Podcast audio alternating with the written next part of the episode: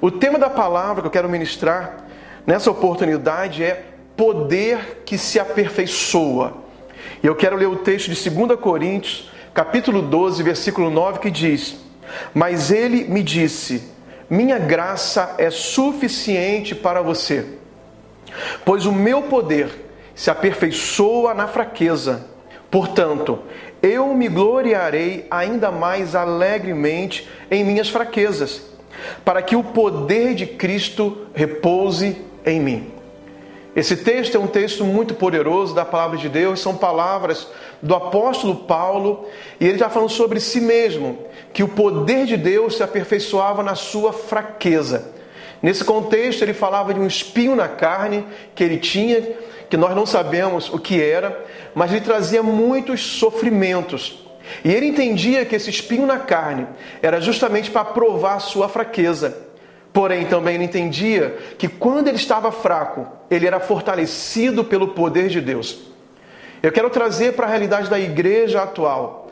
Nós estamos num momento difícil e quando nós vamos ver a história da igreja cristã, é uma história de muitas lutas desde a sua fundação uma história de perseguições, uma história de sofrimento, uma história de derramamento de sangue, de morte, de prisões, de açoites, de muitos momentos difíceis que a igreja passou.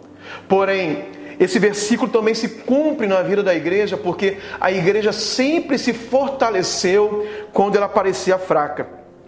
Eu quero fazer aqui um breve relato histórico desses períodos difíceis da igreja para mostrar como a igreja sempre foi prevalecente e também sempre cresceu, sempre se avivou nos momentos mais penosos da sua história.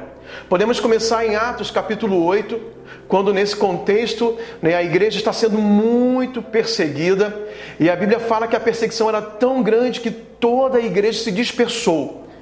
Os cristãos saíram de Jerusalém, ficaram apenas os apóstolos ali naquela cidade, onde era o berço do cristianismo, e certamente Satanás achava que tinha obtido vitória contra a igreja do Senhor.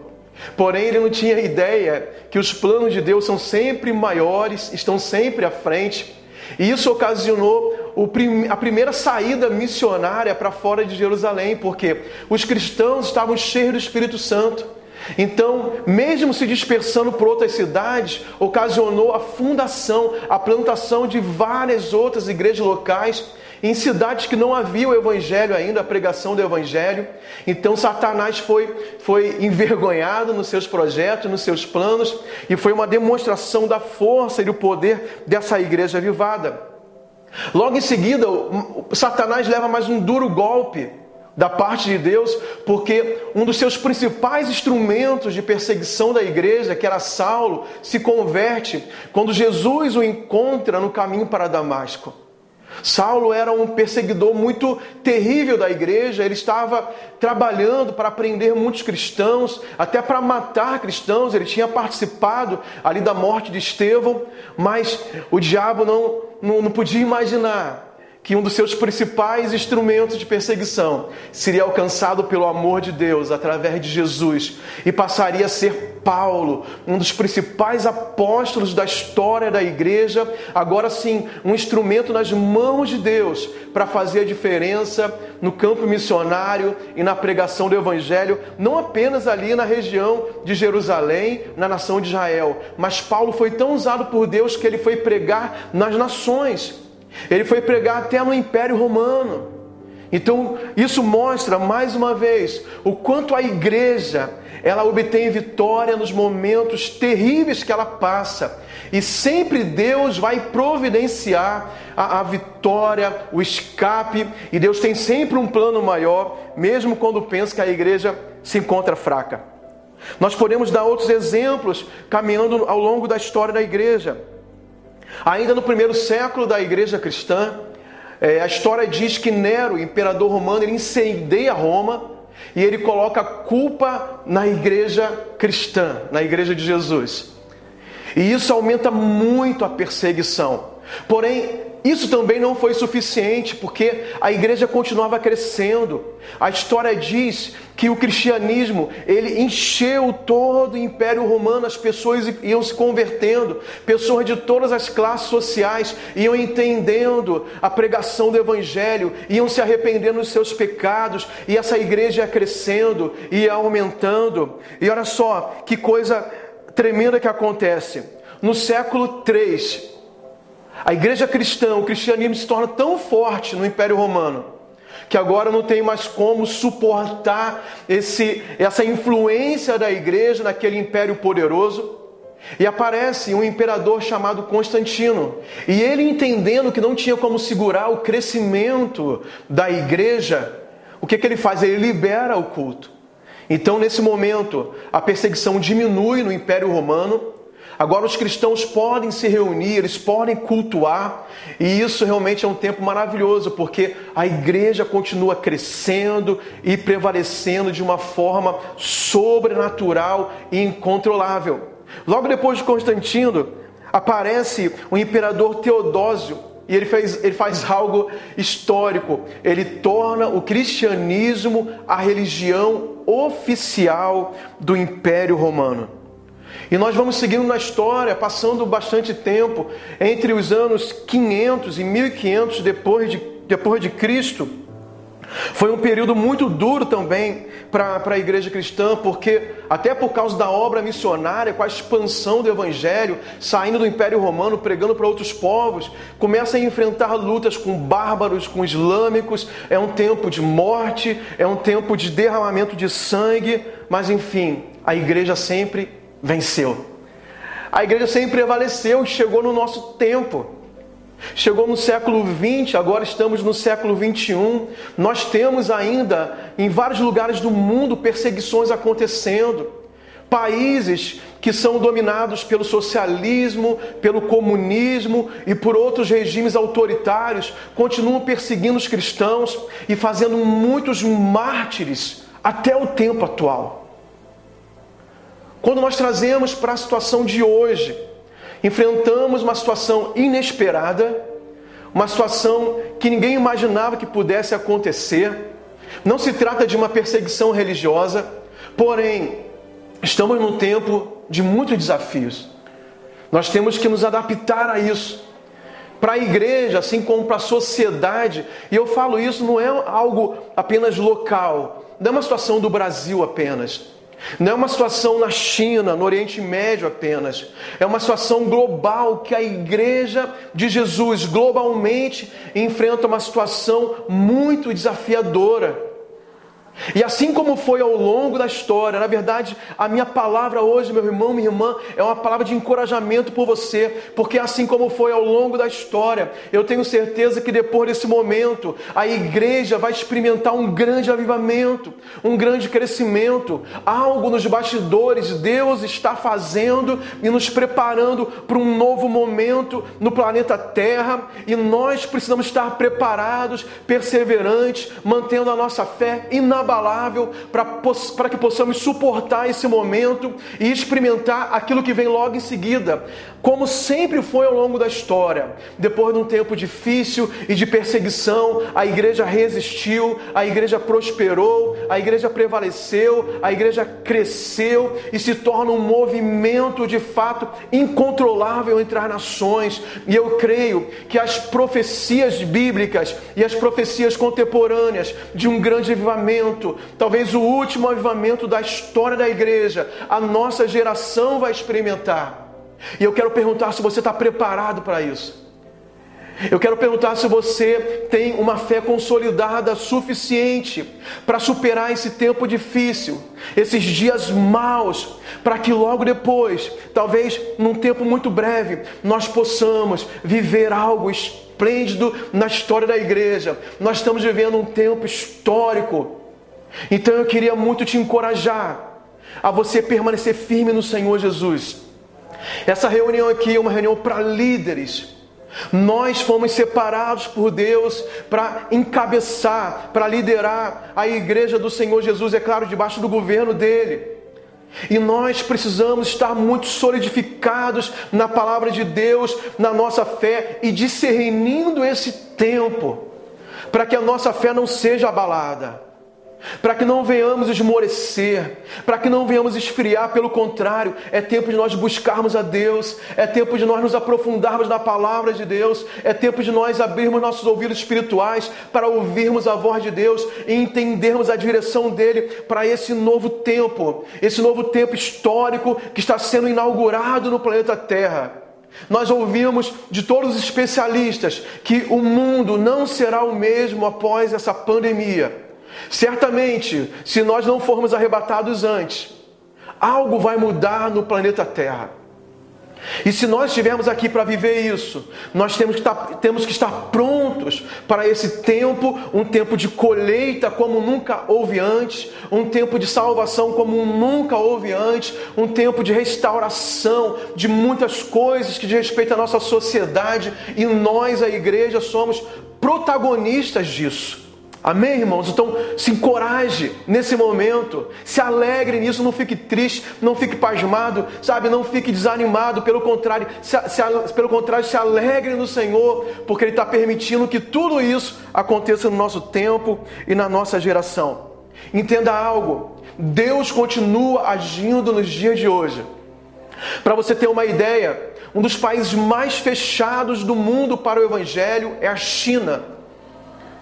E os dados, as estatísticas missionárias sobre a China é que nos anos 80, há poucos anos atrás, há 40 anos atrás, havia aproximadamente 10 milhões de cristãos na China.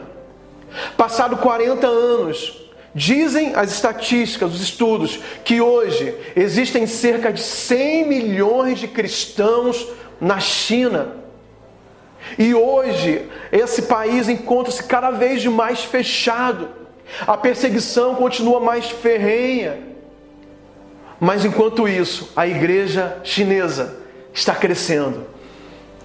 Naquele país tão, é, tão duro contra os cristãos, pastores, missionários, está havendo um avivamento, a igreja continua crescendo de uma forma sobrenatural. É essa palavra, esse texto do apóstolo Paulo se cumprindo na prática. O poder de Deus se aperfeiçoando se aperfeiçoando numa possível fraqueza humana que existe. É isso que Deus faz. É interessante, né? Porque o evangelho é o contrário do mundo.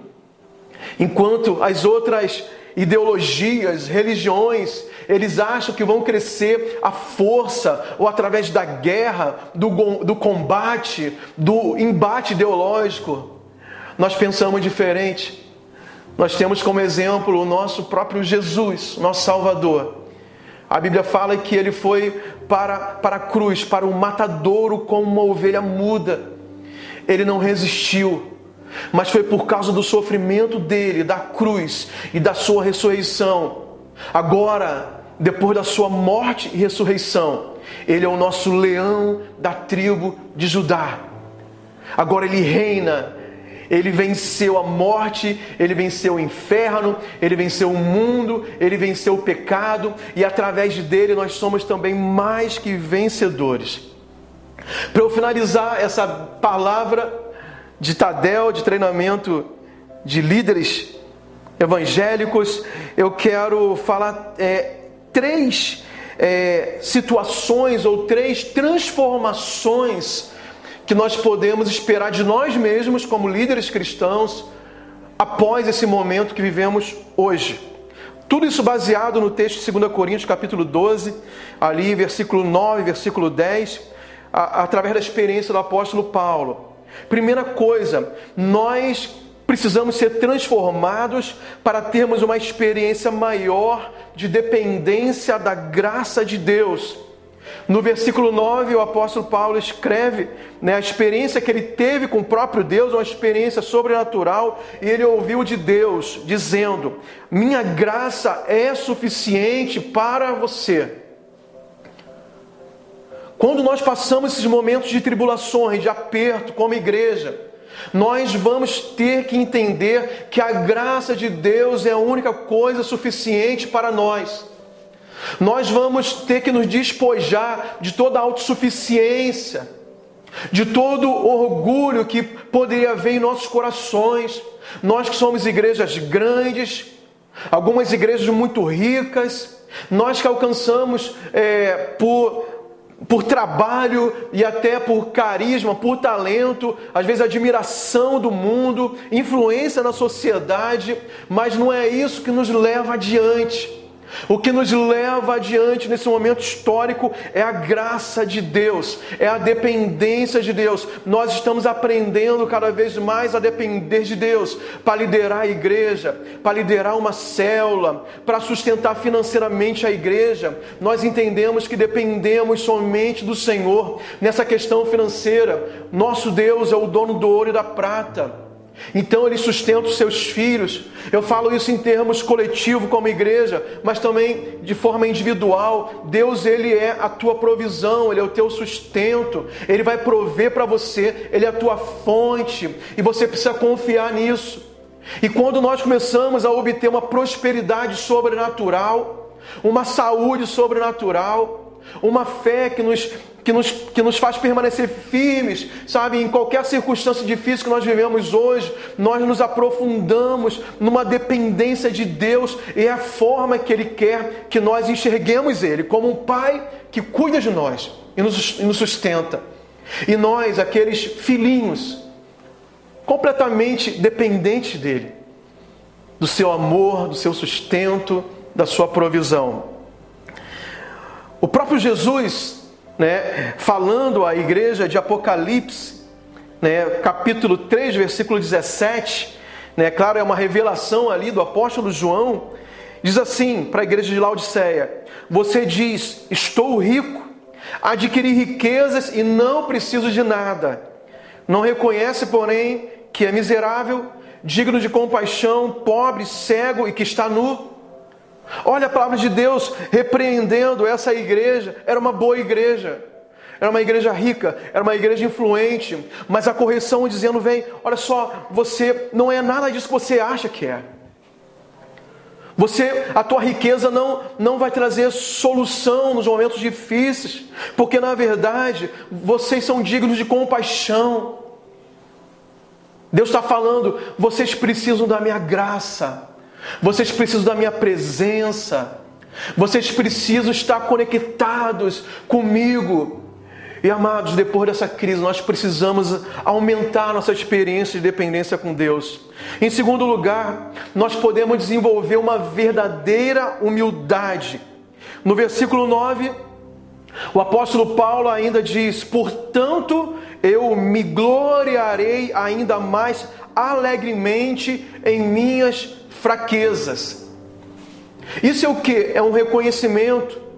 Tem muito a ver com o primeiro ponto, que é essa dependência e essa submissão a Deus que causa em nós o que? Uma verdadeira humildade. E Jesus, quando falando no Sermão da Montanha, ele diz: Bem-aventurados, felizes os humildes, porque eles herdarão a terra. Isso é muito incrível. Porque Jesus está dizendo que nós vamos conquistar a terra. Nós vamos herdar a terra como, como filhos de Deus, quando nós tivermos a verdadeira humildade. Um coração quebrantado diante do Senhor.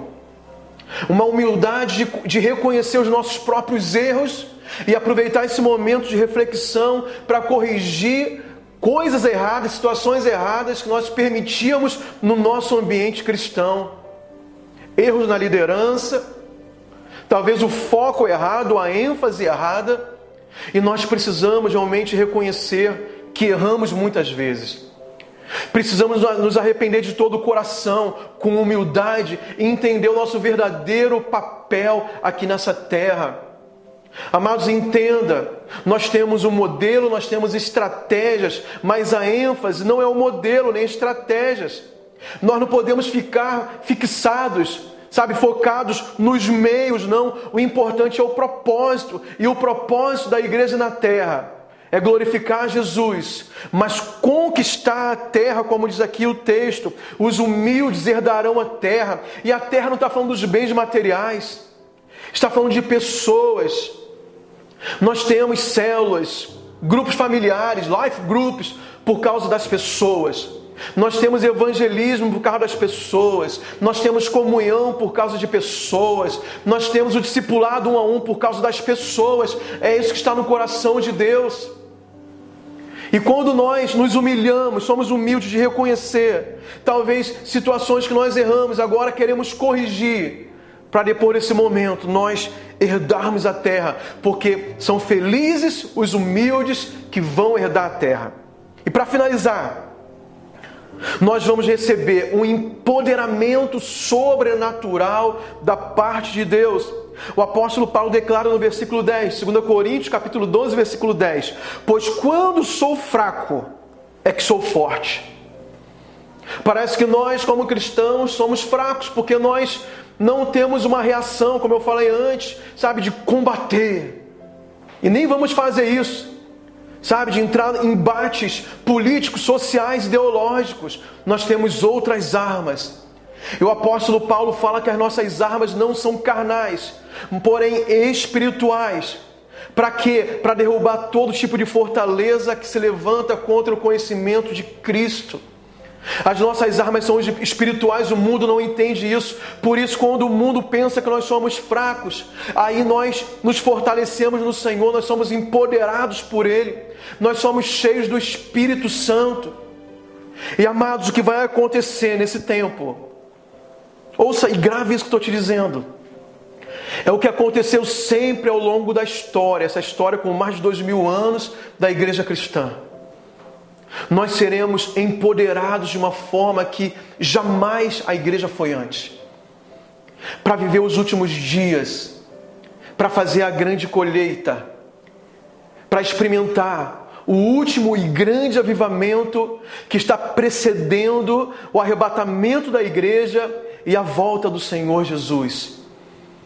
Nós vamos experimentar isso, é a nossa geração, é o nosso tempo nós sairemos mais fortalecidos, sabe, amados, desse, desse período. Agora a pergunta que eu quero te fazer: isso aqui sobre a igreja vai acontecer? Porque a história mostra isso e a Bíblia fala sobre isso. Agora a pergunta que eu te faço: você vai participar disso? Você individualmente vai estar nesse mover da igreja, nesse avivamento? Você está se fortalecendo em oração. Você está mergulhando na palavra de Deus. Você está aumentando a sua fé, porque a Bíblia diz que a fé vem pelo ouvir e ouvir pela palavra de Deus. Tem muitos cristãos que se dizem cristãos que nesse tempo vão se enfraquecer, porque a Bíblia também fala que nos últimos dias o amor de muitos vai se esfriar. Eu quero manter o meu coração aquecido com a presença de Deus. Eu quero nesses dias ter mais tempo de oração, mais tempo de adoração, mais tempo na palavra. Eu quero nesse tempo estar ouvindo a voz de Deus me dirigindo o que fazer. Como eu posso, sabe, me alinhar com os planos de Deus junto com a igreja dele nesses dias. Eu quero estar ouvindo a minha liderança dando direções para mim sobre as estratégias que nós temos. Eu não quero ficar de fora, eu não estou de férias. Eu não estou quarentena apenas para me divertir, para me entreter. Não, eu quero entender o mover de Deus para esses dias, porque esse tempo vai passar e está sendo inaugurado uma nova história, um novo tempo na terra, um novo tempo, um novo tempo para a igreja do Senhor Jesus.